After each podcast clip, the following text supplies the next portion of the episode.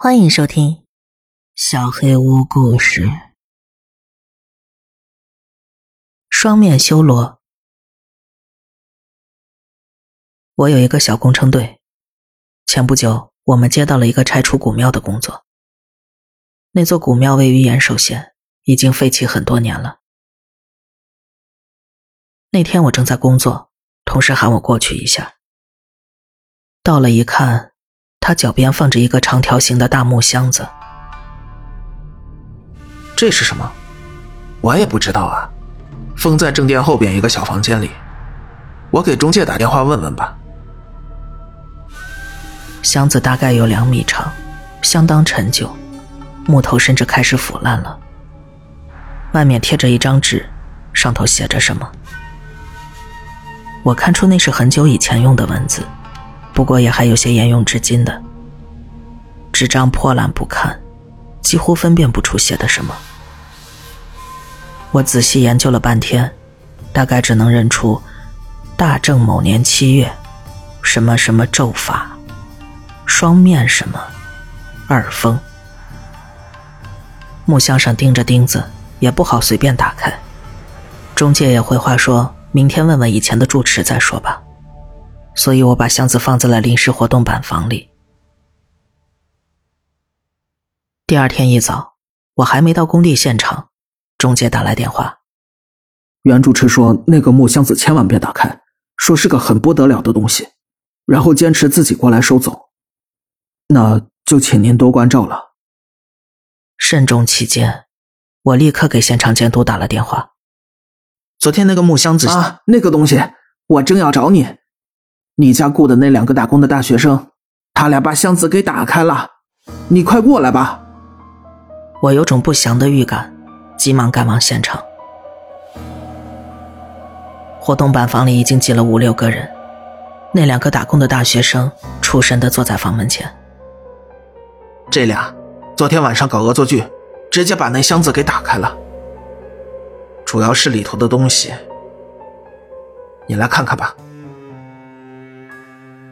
那里面装着一具双手摆成拳击手姿势的木乃伊，两条胳膊，两条腿，都与正常人无异。可奇怪的是，他有两个头，所以这是连体双胞胎那样的吗？虽然我也吓了一跳，但又觉得这多半是个畸形人，或者干脆是人造的。你再看看他们，不知道是不是吓到了，什么都不说。不管我们怎么问，那两个学生只是出神发着呆。所以我们先开车送两人去了医院。就在讨论怎么报警的时候，袁主持坐着他儿子的车赶来了，一开口就是大骂：“打开了，打开了！你们这帮笨蛋，完了！”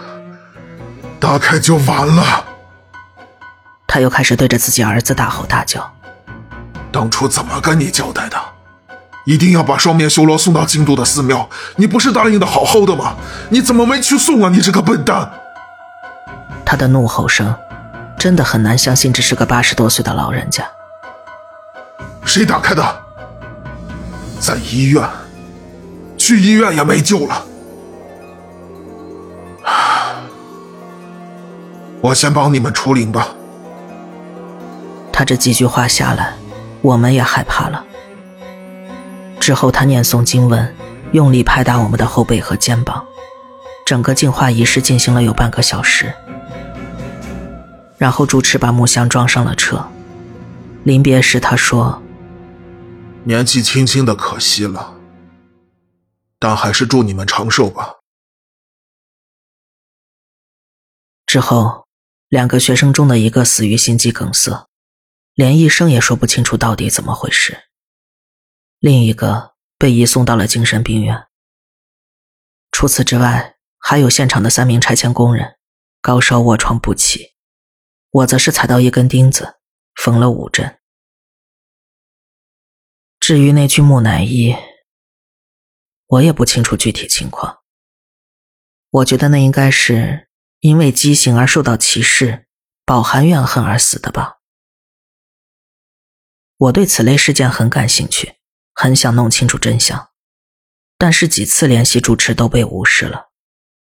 不过我得到了住持儿子的联系方式，他五十来岁，从事房地产行业，人比较开朗。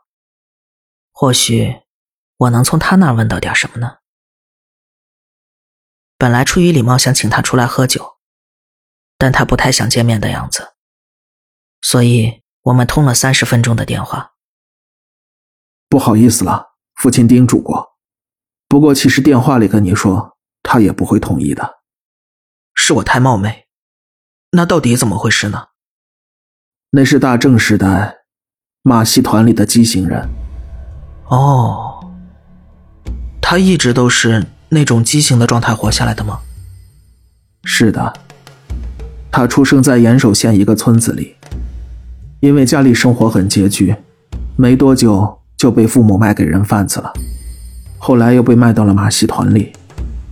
哦，那他为什么又变成了木乃伊的样子呢？准确的说，那是极身佛。极身佛，全身舍利。那他是自然形成的吗？你不会说出去吧？呵呵，不过我也不会和盘托出的。他成为极身佛，是人为操作的。用现在的话说，那是个无所不用其极的邪教组织。我不能说出那个教的名字。我觉得，他还秘密存在着。这邪教的名字是人尽皆知那种吗？不知道，不知道。我不能再说了。你知道他是个邪教就好。那个人真是个混蛋，只会用些外道的手法。什么样的外道啊？当时没留下什么资料，那人用的也是化名，把别人推到台前当教主，自己躲在幕后操纵教中事务。就算这个邪教现在还在运行，那件事情跟现在的教主也没什么关系了。那我就直说了吧。物部天域，就是那个人的名字。哦，果然听着就是假名。当时天域去了那个马戏团，发现了几个畸形人，他就都买了下来，其中也包括了那个连体双胞胎。你知道蛊吗？用有毒的虫子，就像三个重叠在一起的那个字。啊。在罐子里放上几只毒虫，最后活下来的虫子就会变成蛊。对对，这你都知道啊，真厉害啊！然后呢？然后，天域就是用人来做成蛊的，把他们关进密室里？不可能吧？我是听父亲说的，反正我百分百相信。你不想听了是吗？啊，对不起，请继续。所以，他们练成了，在他们总部或者什么地方，把人关进地下密室里，只有那对连体双胞胎活了下来。关了多久啊？具体我也不太清楚，但是我觉得，要靠吃自己的排泄物，吃同伴的肉才活下来的吧。所以我说不出具体的时间，你大概能想象得出来。我真是不敢想象，天玉好像一开始就为了让这对连体双胞胎活下来做了手脚，用刀或者其他什么东西，把其他畸形人弄得奄奄一息。那双胞胎的身体说是畸形，但外表看上去就跟阿修罗一样。可能天域被那种神性的外貌吸引了吧？神性。我很怀疑，原来如此。能活下来虽然是件好事，但也不过沦为天域的工具而已。他马上被独自关在了别的房间里，大概是饿死了吧。然后他们对他进行了防腐处理，变成了极身佛，也就是父亲上次说的双面修罗。事后我去查询了双面修罗，并没有很详尽的说明，大概知道那是接近神话时代的传说，有个长着两张脸、四只手的怪物叫这个名字，所以邪教决定这么称呼这对连体双胞胎。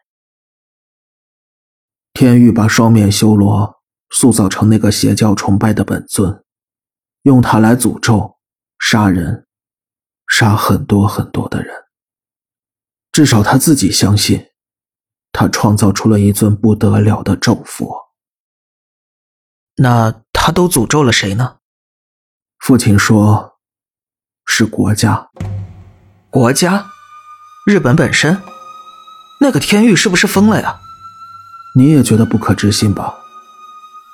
不过，要完成咒佛，不仅仅靠这些。他在双面修罗肚子里放了其他东西。什么东西啊？是古代人的骨头，被大和朝廷杀掉的那些人，也就是所谓的朝廷的叛逆。天宇把那些古人的骨头粉末放进了双面修罗的肚子里。那种东西，从哪儿弄到的？你在电视上看过古代墓穴的挖掘现场吗？现场工人很多的，当时那一带治安好像很松懈。他们可能就是从那些地方偷出来的。啊，抱歉，但是越听越觉得不可置信。是啊，我也觉得。不过，大正时代发生了那么多的灾难呢。一九一四，大正三年，樱岛火山大喷发，伤者九千六百人。一九一四，大正三年，秋田大地震，死者九十四人。一九一四，大正三年，方城煤矿爆炸，死者六百八十七人。一九一六，大正五年，函馆大火灾。一九一七，大正六年，东日本大水灾，死者一千三百人。一九一七，大正六年，桐野煤矿爆炸。死者三百六十一人。一九二二，大正十一年，列车事故，死者一百三十人。一九二三，大正十二年，九月一日，关东大地震，死亡、失踪十四万两千八百人。这真的有关系吗？那都是双面修罗迁移过的地区，啊？那个邪教在这么多地方都有分支，啊？大概只是巧合吧。我也觉得很荒谬啊。可是，大正时代最严重的那次灾害——关东大地震，就在地震前一天，天宇死了。啊？听说是自杀的。用日本刀刎颈自尽，死在了双面修罗面前。还有一封血字遗书，写了什么呢？日本灭亡，在关东大地震发生前一天是吗？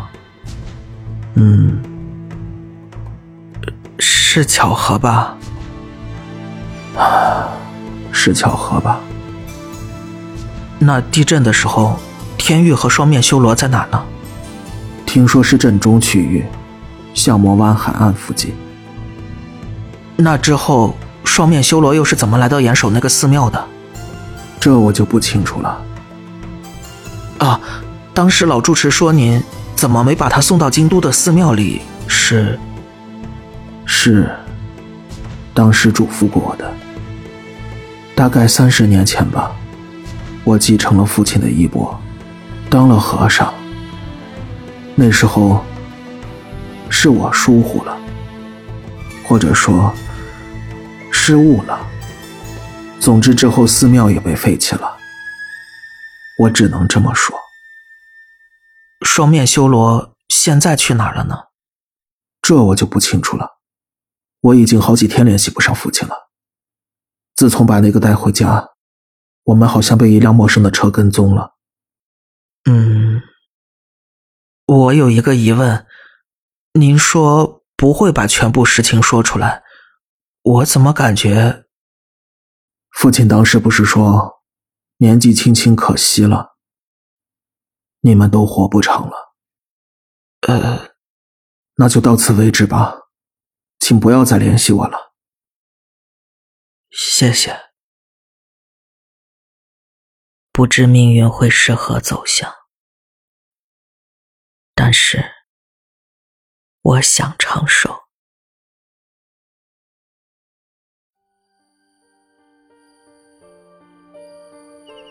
本期小黑屋故事就到这里。